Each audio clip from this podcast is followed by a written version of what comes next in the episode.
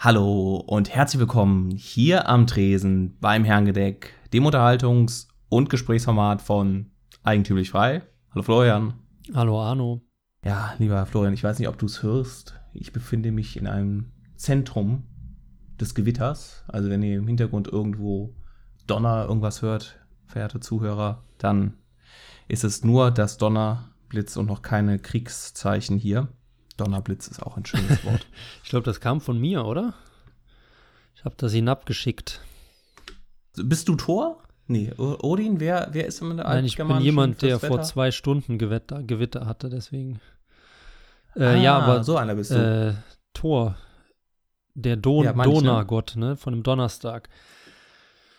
Genau, der mit seinem Hammer irgendwie die Feinde zerschlägt und das macht halt Donnergeräusche. Ja. So, jetzt haben wir uns ähm, offiziell, ich muss das Wort mit O umgehen, weil es hier die Regel gibt, dass wir keine Anglizismen verwenden wollen. Jetzt habe ich mich als jemand entblößt, der von der germanischen Götterkultur relativ wenig Ahnung hat. Naja, fangen wir mal an. Zum Wohl. Erstmal. Prost. Hm. Wie sieht es bei dir aus? Hast du ähm, in Corona-Zeiten einen erhöhten Alkoholkonsum bei dir festgestellt? Ähm, nee, aber ich habe die Hemmung verloren, zu Hause zu trinken, was keine gute Entwicklung ist. Das hatte ich vorher eigentlich immer. Habe ich so gelernt. Zum Trinken geht man aus dem Haus. Zu Hause trinken nur Versager und Alkoholiker. Ähm, das habe ich jetzt aber über Bord geworfen während Corona und dann auch ein paar Mal zu Hause getrunken. Aber ich hoffe, das bald wieder ablegen zu können. Aber so von der Gesamtmenge, glaube ich, ist gleich geblieben. Ja, ich glaube, bei mir hat es jetzt langsam wieder eingepegelt, dass man langsam wieder sozial verträglich ist.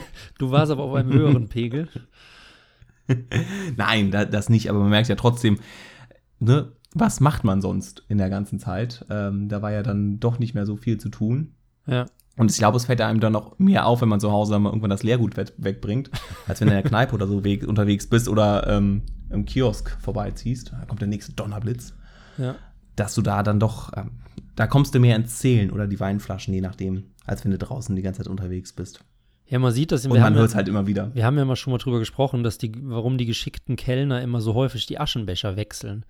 Weil man dann nicht das Gefühl hat, da schon zu versacken. Wenn dann halt nach der fünften Kippe wieder ein leerer Aschenbecher auftaucht, dann ist man ja gefühlt gerade erst angekommen. Und jungfräulich, ne? Ja. Was da noch zu veraschen ist, sozusagen. Ja, ich versuche jetzt ein Thema, eine Überleitung zu meinem Thema zu finden jungfräulich rauchen. Ja, vielleicht ja, machen wir es mal mit dem Rauchen. Klappt eh nicht. Ich wollte mit dir heute über eine vielleicht neue Leidenschaft der Deutschen sprechen. Sie war schon eine Leidenschaft vorher, aber durch die Reisebeschränkungen und die zuhenden Grenzen, glaube ich, hat es dieses Jahr noch wesentlich noch mehr zugenommen. Und zwar das Camping. Und da muss ich dir erstmal mit dir erklären, ist das Wort Camping überhaupt in Ordnung? Äh, ja, finde ich schon. Also es ist ja eigentlich ein englisches Wort, aber es gibt keinen Begriff, glaube ich, der das so trifft, weil Zelten ist ja doch nochmal was anderes, oder? oder ja, Zelten Lager. ist ein Teil vom Camping, würde würd ich sagen, ne? Ah, ein Teil also würde ich Zelten nicht ist sagen. Also es ist Camp Camping ist doch ein, ein besser ausgerüstetes Zelten, oder? Ja, ist halt, wenn du ein Dach über dem Kopf hast, ne, so ein festes Plastikdach, Wohnmobil, Wohnwagen. Ja. Aber für mich ist Zelten halt auch, okay, dann seinen Urlaub in einem nicht festen äh, Gebäude verbringen. ja. Draußen viel.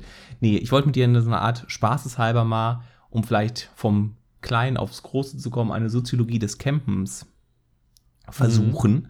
so ein bisschen das einzuordnen. Wer zugehört hat, vor zwei Folgen, glaube ich, habe ich schon erzählt, dass ich äh, im Baltikum war und dort gezeltet habe mit Auto, also quasi jede Nacht einen anderen Zeltplatz aufgeschlagen und auch schon sonst ein paar Mal ähm, diese Art des Urlaubs gemacht habe und dann, dann doch einige Beobachtungen festgemacht habe, die ich glaube ich, ich finde sie zumindest ganz interessant. Du darfst sie dir an, du musst sie dir anhören, die Zuschauer dürfen sie sich anhören.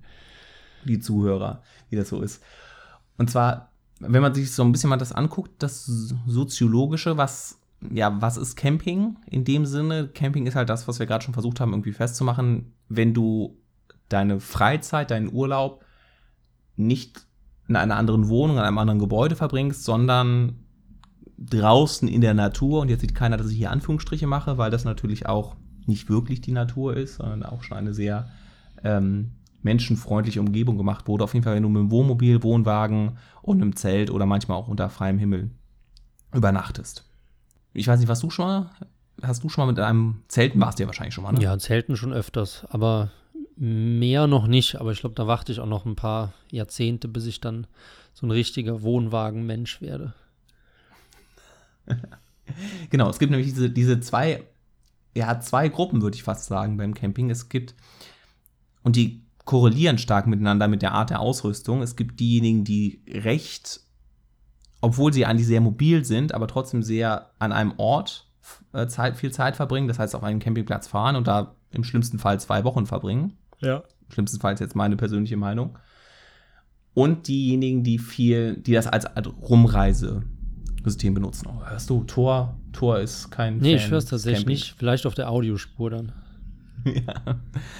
Also diese zwei Gruppen gibt es. Es gibt diejenigen, würde ich jetzt mal sagen, die das nutzen, obwohl sie eigentlich sehr mobil sind, aber trotzdem an einem, einem Ort verbringen. Und das ist was, was ich absolut nicht verstehe, ja. worüber ich vielleicht nachher noch mit dir sprechen will, dass wenn man diese Freiheit hat, mobil zu sein und an verschiedene Orte zu fahren, das Ganze zu machen. Und warum kauft man sich überhaupt so ein teures Wohnmobil, wenn man die ganze Zeit eh nur an einem Ort ist? Ja. Und dann gibt es diese andere Gruppe, die ja eher mobil ist, die dann auch eher, und das würde ich sagen, ist fast der Hauptunterschied, das du gerade angesprochen hast, das Alter. Ähm, es gibt so ab 50 plus oder sowas oder die Generation, ähm, ein, zwei Generationen vor uns, die dann wirklich dieses herkömmliche Camping machen, was, da gibt es ja auch die, die schöne Serie, die Camper. Ja, die habe ich geliebt. Die früher mal auf RTL ließ. Mit, ähm, ach, ich weiß gar nicht, wie die Schauspieler heißen, auf jeden Fall diese zwei Familien. Ja, Benno. Die ja auch Benno das Ganze wirklich. Typ, ne? Ja, genau, genau. der, der war asoziale Platzhirsch mit seinem Bier. genau, zum Wohl. ähm, und die, ja, der hat, der hat ja sogar so eine kleine Klatsche gehabt. Ähm, das heißt, ich weiß gar nicht, ob der im Wohnwagen war oder sowas Schrebergartenmäßiges ähnliches. Aber das ist so das, was, was früher, glaube ich, so das, das Gängige war. Und jetzt in, in unserer Generation, und nehme ich mich nicht von aus, ist da mehr dieser erlebnisorientiertes Camping. Ja. Wo du dann, ähm, ja, möglichst versuchst, da an, ja, zurück zur Natur oder noch ein wenig entlegener zu kommen. Und das Ziel ist eigentlich, einen, einen Platz zu finden, wo kein anderer Mensch ist. Hm. Und dann da den Abend zu verbringen und äh, am besten 100, 200 Meter Abstand zu anderen zu haben. Und auf so einem Campingplatz, da knubbelt sich das ja alles. Da hast du ja teilweise irgendwie deine 12 Quadratmeter, die dann für 20 Euro die Nacht mietest. Mhm. Und kannst dem Nachbarn ja reingucken, all sowas. Und das finde ich und das ist ja gerade für, und jetzt wieder vom Kleinen aufs Große zu kommen, für den, oder für mich als eher freiheitlich gesinnten Menschen so schwierig zu verstehen, dass du die Freiheit hast und auch das nötige Hilfsmittel und damit ein bisschen die nötige Kohle, weil so ein Campingwagen, mobil vor allen Dingen, die kosten ja aber schnell ein paar 10.000 Euro. Ja. Und dass du das dann nicht nutzt, diese Freiheit, die du hast, um das zu erleben, sondern dass du quasi vom, jetzt mal übertrieben gesagt, vom Plattenbau in die Legebatterie auf der Wiese gehst. Mhm. Ja. Also das und sogar deine gesamte Zeit draußen verbringst, und gleich, gleich darfst du auch wieder reden. und dass du da auch komplett in einem Ort bist, wo du komplett einsichtig bist. Also wo du dich dann wirklich auf diesem Platz dann siehst und dann läufst du da lang und das ist eine ganz eigene Kultur, sich gegenseitig anzustarren. Und das will einfach nicht in meinen Kopf rein. Jetzt darfst du mal was sagen. Ähm, ich muss sagen, normalerweise bin ich ja immer sehr polarisierend bei so Einstellungssachen, aber hier kann ich tatsächlich beide Punkte nachvollziehen. Ähm, Alter Liberaler. Ja, ist furchtbar. Normalerweise hetze ich ja direkt los, was doof ist und was toll, aber da bin ich echt bei beiden Seiten so ein bisschen vertreten. Ähm, ich glaube, das hat mehrere Aspekte. Zum einen, ich habe dieses stationäre Campen auch immer verachtet, bis vor, boah, mhm. weiß gar nicht, ein, zwei Jahren oder so. Ähm, da bin ich beim, bei einer Wandertour durch diesen Also bei einem Aktivwanderurlaub bin ich durch diesen Schrebergarten-Ding gelaufen, wo jeder einfach die Schuhfarbe von dem Nachbar kennt, weiß, was für ein Bier der trinkt und die sitzen, die, die sind ja wirklich alle am Kreuzworträtseln, ne? das ist ja gar kein Klischee. Die sitzen ja wirklich auf diesen Plastikdingern. Und als ich da so vorbeigegangen bin, habe ich mir gedacht, boah, eigentlich wäre das doch schon richtig geil. Und da habe ich einen inneren Rentner in dir entdeckt. Ja, und da habe ich meine Einstellung so ein bisschen umgestellt und freue mich eigentlich, also ich werde es jetzt noch nicht machen, aber freue mich schon so ein bisschen drauf, wenn man dann älter wird und da nicht als, als Fremdkörper vielleicht Urlaub macht, aber sich dann da so ein bisschen einpflegt und da mit seinen Nachbarn und vielleicht kennt man die auch alle und so. Und dann einfach da sitzen, rauchen, Bier, 20 Mal wiederholen und dann ab und zu noch schwimmen gehen. So, also kann ich nachvollziehen. Auf der anderen Seite denke ich, würde ich aber auch aktive Urlaube dann ergänzend machen. Und das ist ja die Sache, die wir gar nicht sehen. Also das wirkt ja alles sehr stationär. Ich kann mir schon vorstellen, dass einige von denen, zumindest mal den Wohnmobilleuten, dass die tatsächlich doch ab und an mal wechseln. Ähm, es gibt natürlich auch diese krass stationären, die sind ja dann auch so einbetoniert. Da gibt es ja köstliche Dokumentationen drüber, weil eigentlich dürfen die ja nicht einbetoniert sein aufgrund von Brandschutz, Bauregularien etc. Aber irgendwie haben die da über Nacht Fundamente gegossen und ihren dauerhaften Stehplätzen. Naja, aber. Und nach 30 Jahren ist es dann, wie heißt es, Gewohnheitsrecht. Ja, genau, so. genau. Und dann kann man nichts mehr machen und da wird dann einfach nie wieder ein Rettungswagen durchkommen. Aber wie gesagt, ich kann ein bisschen beides nachvollziehen, finde beides interessant, will beides auch mal ausprobieren. Ähm, aber weil du dich ja jetzt gewundert hast, warum Leute die Freiheit haben, aber sie nicht nutzen, ähm, ich glaube, das ist vielleicht eine der bedeutendsten Fragen, die wir momentan in der Moderne haben oder zumindest im Westen. Ähm, Leute wollen Freiheit, aber nutzen sie nicht. Also ich beobachte das immer häufiger. Das ist, wenn die mhm. Leute nur, nur zwei Fernsehsender hätten, würden die einen Aufstand schieben. Aber sie haben 100 Fernsehsender und trotzdem benutzen sie jetzt sie nur zwei. Die Leute haben panische Bindungsangst, aber gleichzeitig bleiben sie ganz lange oder sogar immer mit einer Frau zusammen. Aber man muss sich ja alle Möglichkeiten offen halten. Und bei den Jobs genauso oder bei, bei Verträgen oder so weiter. Man will ja immer diese, ich benutze jetzt mal Opt-out, das englische Wort, also die Option zu haben, da rauszukommen. Und ich glaube, das sind dann auch diese, diese stationär ähm, Leute, die dann halt vom Plattenbau in die, wie hast du gesagt, Bienenwabensiedlung umziehen. In die Legebatterie. Legebatterie, genau. Wobei Bienensiedlung ist auch nicht schlecht. Aber die dann wirklich ja. äh, einfach sagen, hey, wenn es uns hier nicht passt, könnten wir jederzeit weg.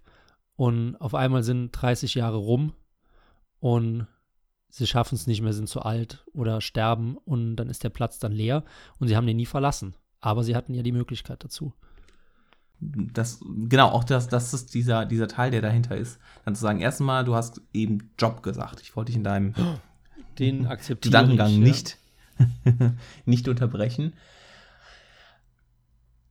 Ja, einerseits diese Angst vor der Bindung und teilweise auch wieder die Angst vor der Bindungslosigkeit. Ja.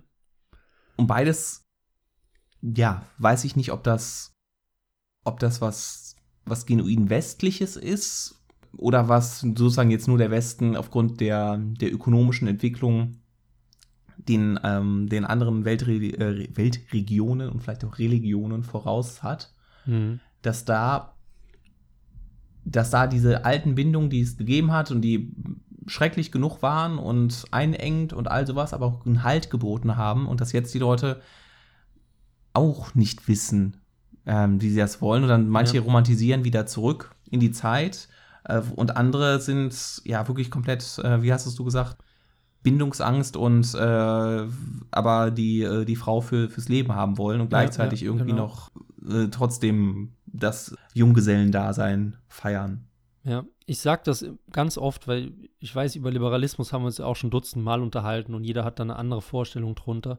Aber für mich ist das ganz wichtig, dass Liberalismus, also persönliche Freiheit, gehen wir jetzt mal von dieser individuellen Definition aus, ähm, hat nichts damit zu tun, ungebunden zu sein, sondern dass man die Möglichkeit hat, seine Bindungen selber festzulegen. Und das ist für mich die herausragende Eigenschaft, die der Liberalismus erschaffen hat. Leider führte das eben auch dazu und eben in sehr vielen Fällen dazu, dass man einfach jegliche Bindung abgelegt hat und dann so ein bisschen hilflos da rumläuft durch die Moderne oder den Westen. Ja, und jegliche Form von Struktur und Organisation Ja, meint überwinden zu müssen oder auch überwunden hat. Und dann auf einmal sich zu, zu merken, okay, aber trotzdem haben manche Strukturen das nicht. Und dann ist vielleicht tatsächlich dann dieser, dieser freiwilligen Charakter oder dieser Sezessionsrecht, äh, um, um das äh, miesische Wort zu benutzen, dann der entscheidend, das entscheidende Kriterium, ob, ob diese Strukturen und diese Bindungen prinzipiell fruchtbar sind oder nicht. ja, ja. Ich meine, es gibt ja ganz viele Fälle in der Geschichte, wo dann zum Beispiel freigelassene Sklaven, sei es jetzt in der Antike oder in den USA, einfach weiterhin bei ihrem Herrn geblieben sind, freiwillig, ähm, weil sie halt nur diese Bindung kannten und es denen, die da blieben, zumindest jetzt auch nicht sonderlich schlecht ging. Ähm, von daher ist halt das auch, also da ist das, na, also nennen wir ihn jetzt mal Diener, ist es ja auch liberal oder in Form des Liberalismus, jemandem zu dienen. Also das schließt sich ja nicht aus, nur ich möchte das ja selbst festlegen, wem ich diene. das ist ja auch so ein bisschen, was man immer sagt, ne, Arbeitnehmer, Arbeitgeber oder selbstständig zu werden. Die meisten Leute regen sich darüber auf, dass, dass sie im Angestellten-Dasein existieren. Ja, Und viele, viele würde ich mal sagen, sind trotzdem in der Lage, wären auch in der Lage, selbstständig zu werden und damit vielleicht ein ähnliches äh, wirtschaftlichen Erfolg zu haben, aber trotzdem scheuen sie sich davor zurück und bleiben in diesem, in dieser Option drin, weil das, das ja auch völlig okay ist, ja, ja. und solange, so, solange diese, diese Wahl freiwillig ist, zu sagen, nee, ich bleibe im Arbeitnehmerstatus, ich mache mich jetzt nicht selbstständig, das hat natürlich gewisse Konsequenzen, dass man einen Teil seiner ökonomischen, äh, seines ökonomischen Potenzials an den Arbeitgeber abtritt. Da gewinnt man auch eine äh, gewisse Form der Sicherheit, also ne, muss ich dir ja nicht erzählen. Ja, Aber solange, solange das Ganze irgendwie da freiwillig ist, ist es das so. Und das andere ist beim, beim Campen dann auch noch, und das ist vor allen Dingen was, was dann die junge Generation betrifft, was mir aufgefallen ist. Ältere, die geben mit ihren Campingwagen, mit ihren Wohnmobilen vor allen Dingen an. Ne? Da kann das nicht, nicht protzig genug sein, so ein bisschen jetzt mal Ja. übertrieben gesagt. Nicht bei allen, aber sowas andere. In der jungen Generation ist so eine Art, ja, nicht Sündenstolz, wie man, wie man dem deutschen Volk manchmal nachsagt, sondern so eine Art Verzichtstolz dabei. Ja. Also je kärger das ist, desto, und man hat ja das, man hätte ja das Potenzial, sich das ein bisschen leichter zu machen, ohne, ohne direkt viel Kosten zu haben. Oder manchmal ist es ja sogar so, dass es richtig viel Geld kostet. Es soll aber nicht so aussehen, als ob es viel Geld gekostet hat. ja. Und dieser, dieser, das ist sowas ähnlich leicht, na, schizophren ist so ein hartes Wort, aber so eine leichte Dissonanz, was wir jetzt auch gerade hatten mit dem, mit dem Freiheit auf dem Campingplatz und auf der Legebatterie. Und da dieser, dieser Verzichtsstolz zu sagen, ach guck mal, das war richtig teuer, aber es soll richtig einfach sein und mir noch richtig viel Mühe machen eigentlich. So ein bisschen sühnemäßig. Ja. Ja, also ich glaube, da spielen auch wieder Dutzende Aspekte mit rein. Ähm, ich denke, es ist auch eine sozialistische Entwicklung, die halt, ähm, sagen wir mal, aus, ruhig aus einer pervertierten Form von Eigentum entstanden ist, weil die Generation vor uns, die einfach genug Geld für alles hatte, hat dieses Geld dafür verwendet, um sich selbst zuzumüllen. Das muss man einfach mit aller Klarheit sagen.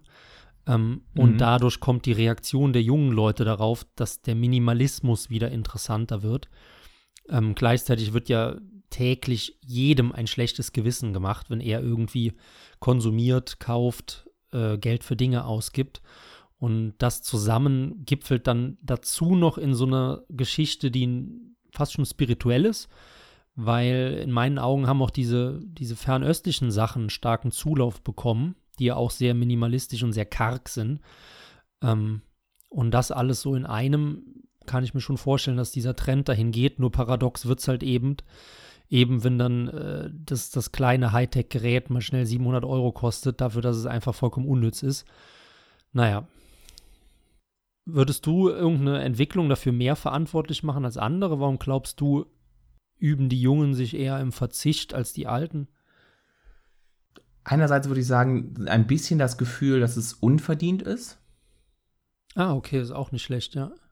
dass, weil man, ne, irgendwie man hat, man profitiert davon, das hatten wir auch schon mal, dass man jetzt hier glücklicherweise in dem Land geboren wurde und nicht irgendwie in Afrika und dass das omnipräsent ist. Das wird ja schon, also bei mir war es schon im Kindergarten quasi, dass wir uns eine Rolle gedacht haben, wenn wir jetzt im afrikanischen Dorf Ernsthaft? Äh, aufgewachsen wäre. Ja. so, und dann, ne, oder in der, in der, Grund, in der Grundschule. Ja. Was ja auch ein interessanter Gedankenkonstrukt ist. Ne? Und soll ja einem auch eigentlich ein bisschen Bescheidenheit und ein bisschen Dankbarkeit das geben. Aber trotzdem hinterlässt es was, gerade weil es so omnipräsent ist. Mhm. Die Sache so, eigentlich, eigentlich haben wir das nicht verdient. Und aber auf der anderen Seite ist es auch mega schön. Es ist total schön, fließendes Wasser zu haben. Es ist total schön, sich für mehrere 10.000 Euro so einen perfekt ausgestatteten Campingbus dahinzustellen, der völlig elektronisch alles macht, Klimaanlage drin ist, Kühlschrank. Aber eigentlich haben wir es nicht verdient, wenn wir Bilder aus Afrika sehen. Ja. So, aber dann zu sagen, okay, und eigentlich, wenn ich das überhaupt machen will, dann so, muss ich mir irgendwas Gebrauchtes kaufen, so, einen, so einen ollen Bus, wo ich eine olle Matratze reinlege und dann kann ich so gerade noch mit meinem halbschlechten Gewissen das machen. Aber dafür ist, sind die Verführungen dann doch immer zu groß. Und das, das glaube ich, ist so ein, ein Riesenproblem, ja. wo ich jetzt sagen würde, da würde ich auch spontan zu, ähm, eine, auch bei mir selber spontan sagen, dass da, dass ich da diese Gefühle kenne. ja, und dieser, wie du es angesprochen hast, dieser teure Minimalismus, Schnickschnack ist ja dann der Königsweg, weil ich gleichzeitig konsumiere und mir das Leben einfach mache, aber nach außen eben minimalistisch wirke. Ja, und manchmal mache ich mir das Leben ja noch nicht mal damit einfach. Also ich, das ist so dieses bewusste Buße tun, ne? Ähm, äh, super, super teuer, aber auch super umständlich. Also ne, fängt es an bei so einem blöden Rucksack, der da irgendwie jetzt momentan von irgendeiner Marke, ändert sich ja eh alle paar, paar Jahre, ja. der super unpraktisch ist, aber super teuer war. Und super einfach aussieht und irgendwie doch 150 Euro kostet für 15 Liter Inhalt. Ja und total unpraktisch ist. Und so ein Aldi-Rucksack, der irgendwie 20 Euro kostet, äh, dreimal praktischer ist. Ja, Aldi ist auch eine Ausnahme, weil Aldi immer gute Produkte hat. Aber nenn, so. nennen wir mal Ramsch-Produkte als Gegenteil, ja. Äh, ja. Nee, kann ich nicht mitreden. Da bin ich viel zu geizig und viel zu ähm, traditionsversessen drauf, dass ich mit uralten Sachen rumlaufe, die dann lustigerweise auch immer noch besser funktionieren oft als die neuen häufig nicht immer. Von daher habe ich noch mich selten jetzt in der Position gesehen, wo ich da am Hadern oder am Schwanken war. Ja, dann warst du auf der falschen Grundschule. Wahrscheinlich, ja. weißt du, wo ich noch falsch bin? In, nee, jetzt kommt ein Übergang. In meiner jetzigen Wohnsituation. Nee, wir haben ja auch schon vorher ein bisschen drüber gesprochen. Es, es, gibt kein falsches Wohnen in der, kein richtiges Wohnen in der falschen Wohnung. Genau, ja. Es gibt kein richtiges Wohnung, Wohnen am falschen Ort. Und dieser Ort, wo ich gerade wohne, der ist so derart falsch geworden seit drei Wochen, dass ich kurz davor bin, nachts zu heulen teilweise, weil die Deutsche Bahn, oder machen wir jetzt mal die Deutsche Bahn für verantwortlich, ich weiß nicht, wer da noch mit drin steckt, ähm, hat die linksrheinische Trasse gesperrt und leitet den gesamten Güterverkehr jetzt rechtsreinig. Ähm, und wir wohnen rechts, schon mal verdächtig ist. rechtsreinig an den Schienen, direkt an den Schienen. Ähm, und machen jetzt so seit ja, dreieinhalb Wochen ziemlich die schlechtesten Nächte, die man sich vorstellen kann hier. Also ich bin wirklich seit drei Wochen praktisch dauerhaft müde. Äh, ab und zu verpisse ich mich dann irgendwie mal nach Trier zu meiner Mutter oder zu Kollegen oder so ein Pen da. Aber hauptsächlich muss ja auch hier arbeiten und wohnen und es ist eine absolute Katastrophe, was gerade abgeht. Es müsste aber, wenn der Podcast ausgestrahlt wird, vorbei sein. Nach dann fast vier Wochen. Ähm, ja, aber wir haben es ja mal angesprochen. Was kann man in so einer Situation tun? Ist das alles meine Schuld, weil ich an die Schienen gezogen bin? Hätte ich damit rechnen müssen? Oder ist das eine Unverschämtheit der Bahn, die einfach sowas umleitet? Was soll sie auch anders machen? Was denkst du da? Was war dein erste, erste Gedankengang, als ich das erzählt hatte? Gerade spontan war mein erster Gedankengang, was man tun kann, äh, Castor-Transporte schottern.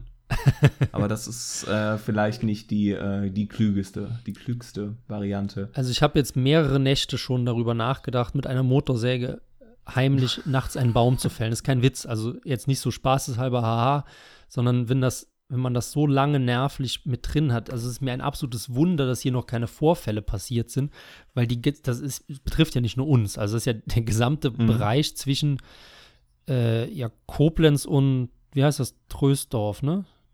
Treusdorf?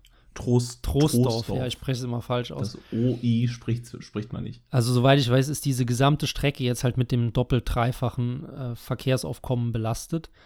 Und dass da halt noch nichts passiert ist, weil dann noch niemand sich auf die Schienen geschmissen hat oder dass der da noch nicht, wie hast du gesagt, Schotter vor den Castor gemacht hat. Keine Ahnung. Überrascht mich, muss ich sagen da müsste ja ganz tief im libertären, wie nennt man das, im Treibsand, im libertären ja. Treibsand, in der Theorie. Also auf der einen Seite ja, wenn man in die Nähe von Schienen zieht, dann, dann weiß man um die Geräuschbelastung das gleiche, oder auch wenn man in die Innenstadt zieht.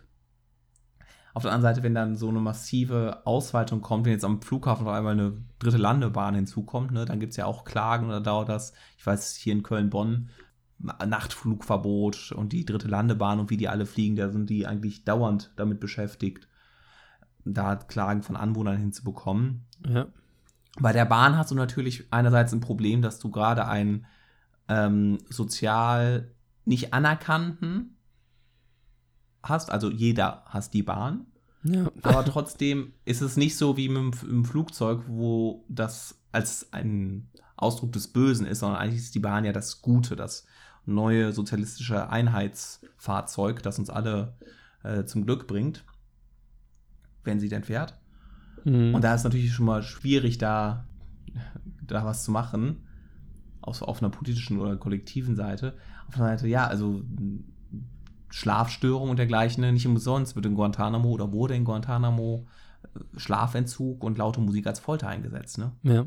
Ja, ich habe ein paar Statistiken mal reingelesen. Also kann man auch wieder nur schätzen, weil es ja unfassbar schwierig ist, Lärmbelästigung in gesundheitlichen Dimensionen zu messen, ja, weil es ist ja auch häufig so, zumindest ich kann es hier bestätigen, die Leute, die an Schienen wohnen, das sind ja auch meistens die, die sich dauernd besaufen und viel rauchen.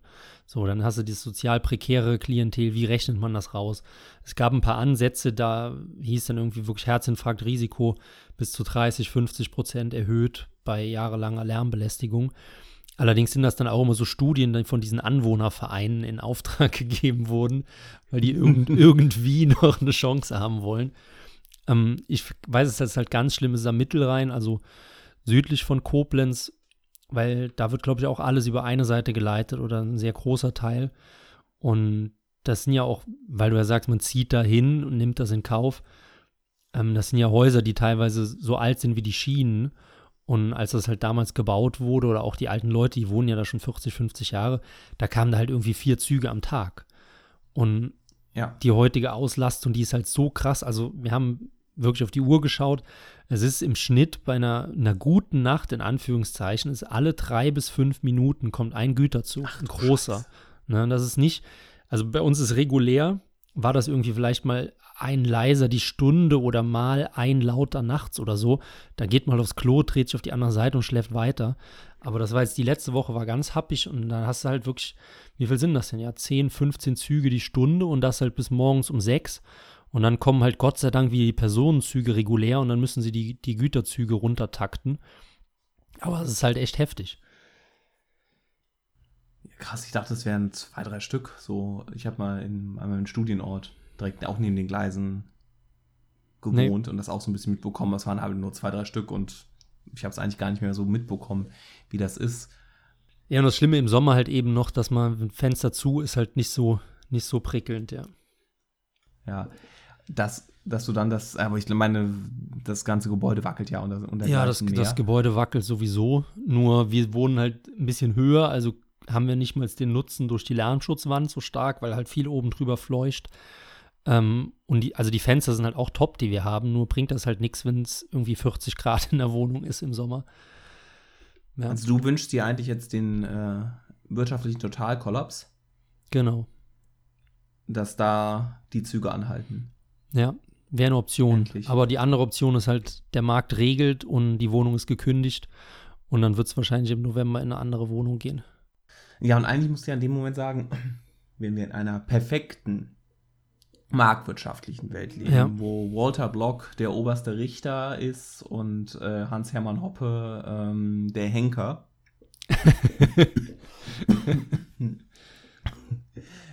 und da sein Werk tut, dann hätte ja in dem Moment eigentlich die Deutsche Bahn euch erstens mal informieren müssen. Das wäre Ja. so oder so der Anstand, das geboten und dann auch in irgendeiner Form entschädigen. Ist natürlich die Frage, wie kannst du jemanden für Schlafentzug entschädigen, das gleich, oder im schlimmsten Fall euch ins Hotel ähm, einquartieren, ne? oder der, dergleichen mehr. Das wäre ja eigentlich sowas, wo man sagen würde, wenn das eine über dem durchschnittlichen hinausgeht oder über eine vertraglich vereinbarte Anzahl von drei Zügen nachts, Mhm. dass man dann darüber eigentlich, dass ihr dann Entschädigungsanspruch hättet. Aber da, der, da die Bahn ja im Auftrag des deutschen Staates äh, Deutschland voranbringt, Ja. ist da halt im Schlimm, also ist da absolut nichts zu machen. Tja, sieht so aus. Ich überlege mir, habe mir halt oft überlegt, wie das dann wäre, wenn jetzt da private LKWs oder so mit angebohrten Auspüffen und äh, Achsen von 1960 durch die Wohngegend rollen. Da wäre halt innerhalb von fünf Minuten wäre halt da die Zoll, Zoll und Polizei da und hätten das Ding halt dicht gemacht, ne? So schnell wäre es gegangen, aber halt eben nicht bei der Bahn. Naja, aber es hilft halt nichts. ist Ja, halt, ja, wobei ja. du hast ja auch die Sache, wenn du teilweise über die Dörfer fährst, wenn du mal wieder, weil die Autobahn zu voll ist, was da teilweise durch, durch Dörfer an, an Lastwagen fährt, das ist ja auch, auch nicht mehr schön. Ja, Natürlich klar. kann man sagen, dass die Lastwagen mittlerweile ähm, besser sind und die Deutsche Bahn wahrscheinlich einen Investitionsstau vor oder hinter sich auch hat, Mhm. der ja nicht mehr aufzuholen ist. Also die Chinesen übernehmen das irgendwie. Haha. Mhm. Und dass da halt wirklich, ja, das ist da dann, klar, aber das ist dann so die Sache, ne, wo man dann ja wieder ein Stück weit ein bisschen verstehen kann, die Leute, die sagen, dass der Kapitalismus halt, oder was davon das auch ist, ist ja kein Kapitalismus, aber dass er da Gewinner und Verlierer produziert. Ne? Und dass es das natürlich ist, wo man klar sagen kann, ja, da, da ist in irgendeiner Form, ist da irgendein Punkt. Den kann man nicht, nicht wegdiskutieren. Und damit tut sich auch der, äh, der, äh, die libertäre Ideologie oder auch in der Umsetzung viel mehr Das ist das Problem. sehr, sehr ja. schwer. Ja, weil selbst Ja, wenn man ist, das jetzt ne, libertär regelt, einfach. dann man muss das ja dann einpreisen und wie, wie, wie viel Wert oder wie viel Schaden ist ein Dezibel oder sowas, weißt du, um da halt eine Marktlösung zu finden. Ganz schwierig, aber weil ich die LKWs halt angesprochen habe, soweit ich weiß, wird ja beim, beim TÜV auch auf Lautstärke kontrolliert. Also du kannst ja nicht mit dem LKW oder einem Auto über den TÜV, was 120 Dezibel verursacht, das geht ja gar nicht. Aber ob das bei der Bahn so ist, ich bezweifle es.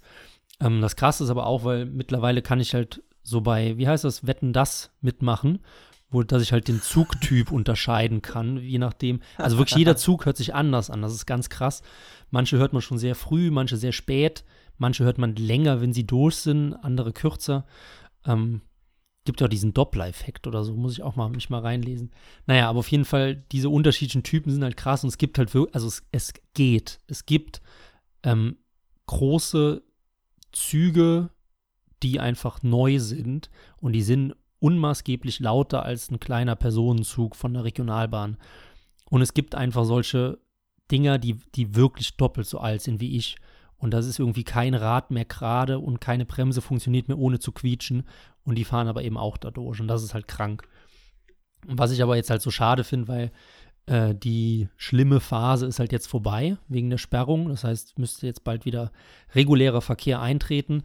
Ähm, aber wir haben halt dann uns ewig lang überlegt, sollen wir halt trotzdem kündigen? Und äh, die Antwort war dann ja, weil die Chance, dass sowas nochmal passiert, ist halt einfach relativ groß.